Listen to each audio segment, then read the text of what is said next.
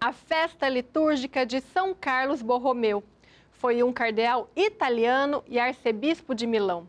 O primeiro bispo a fundar seminários para a formação dos futuros padres.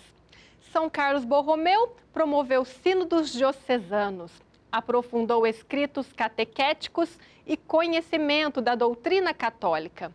Nasceu em 2 de outubro de 1538 em Arona, Itália. Faleceu em 3 de novembro de 1584 em Milão. Beatificado em 16 de setembro de 1602 pelo Papa Clemente VIII.